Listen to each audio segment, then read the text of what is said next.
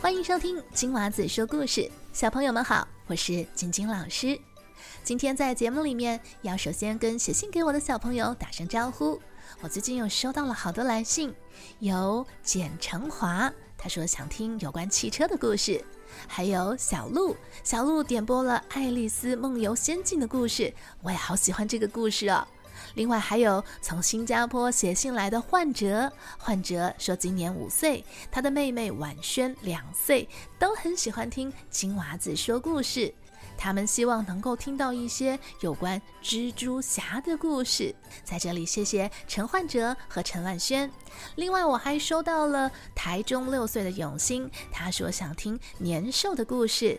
年兽的故事，老师曾经有录过，我会将这个故事的链接放在我们本期节目的叙述栏当中。另外还有李慕容，他非常酷哦，他写信跟我讲了两个字：你好。谢谢小朋友们写信给我。如果我还没有念到你的名字，可能因为你还没有写信给我。可以在我们节目的叙述栏当中找到我们节目的网站，在那里可以写留言给我，或者也可以去到金娃子说故事的脸书，在那边写讯息给我。那我等你写信给我哟。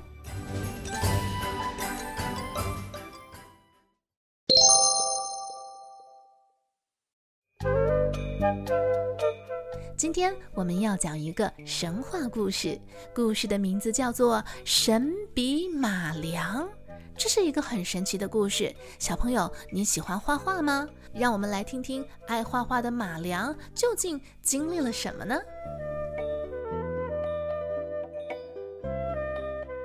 从前有个叫马良的穷孩子，他天生聪明，从小就喜欢画画。可是因为家里非常穷困，他连买一支笔的钱都没有。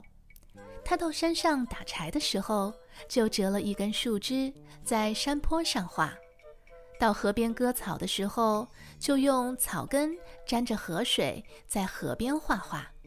回到家呀，就拿着一块木炭在院子里画画。马良坚持不断的画画，从来都没有间断过一天。但他常常想，如果自己能有一支画笔，那该有多好呀！有一个晚上，马良恍惚感觉在窑洞中亮起了一阵五彩的光芒。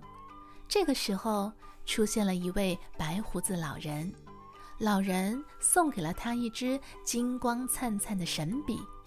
马良高兴地惊醒过来，哦。原来刚刚是个梦啊！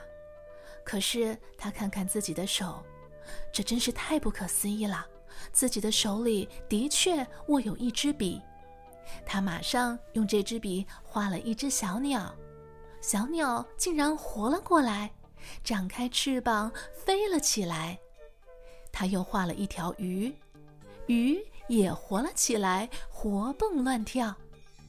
马良有了这支神笔，天天帮村子里面穷苦善良的人家画画，谁家缺什么，马良就给他画什么。隔壁的村子里有一个贪心的大财主，他听说这件事情之后，马上派人去将马良抓了过来，逼他为自己画画。无论财主如何哄他吓他，马良就是不肯画。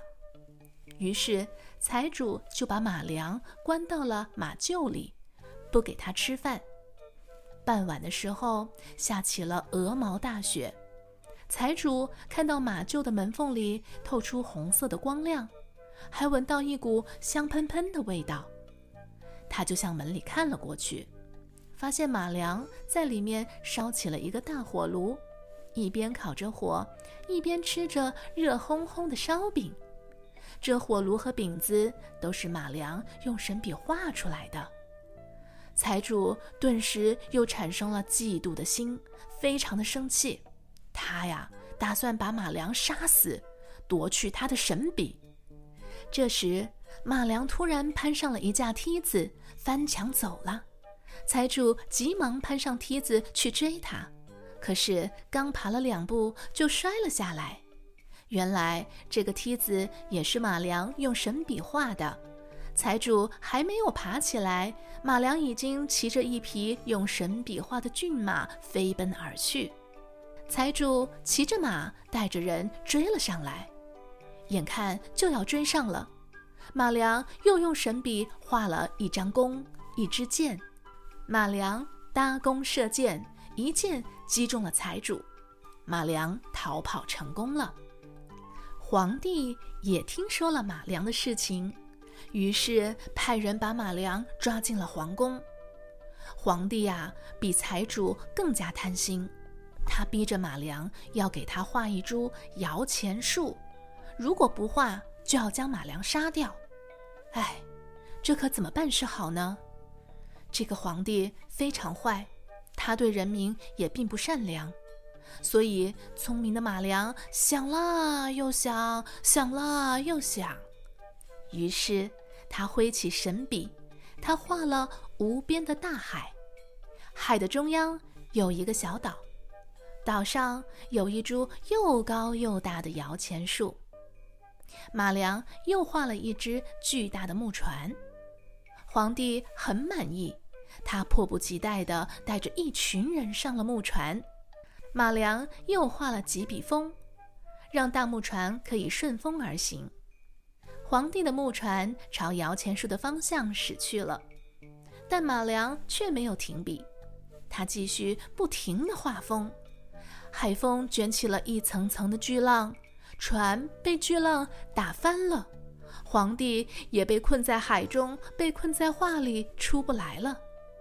马良速速逃离了皇宫，后来他去到了什么地方，人们不得而知。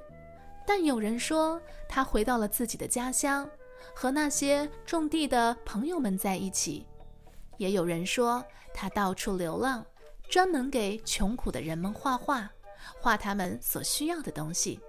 小朋友，如果你也有一支马良的神笔，你会画什么呢？